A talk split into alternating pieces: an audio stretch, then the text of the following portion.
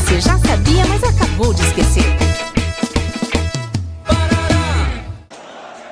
Ai, vó, tô agoniada com esse jogo. Pois é, Amandinha, aquele jogador foi expulso e agora estão em menos quantidade. Estão como, vó? Estão em menos quantidade? É assim mesmo que se diz? A forma adequada é menos e é utilizada quando nos referimos a alguma coisa em menor número ou quantidade. Menos é uma palavra invariável, por isso não concorda em gênero e número com o elemento a quem se refere. Exemplos: vieram menos convidados, vieram menos convidadas. Joana tinha menos fome. Nunca diga Joana tinha menos fome. Essa palavra não existe na língua portuguesa. Ah, tá, Amanda. Eles estão em menos quantidade, né? Isso mesmo, vó. Agora olha ali, vó, o Grêmio vai fazer um gol.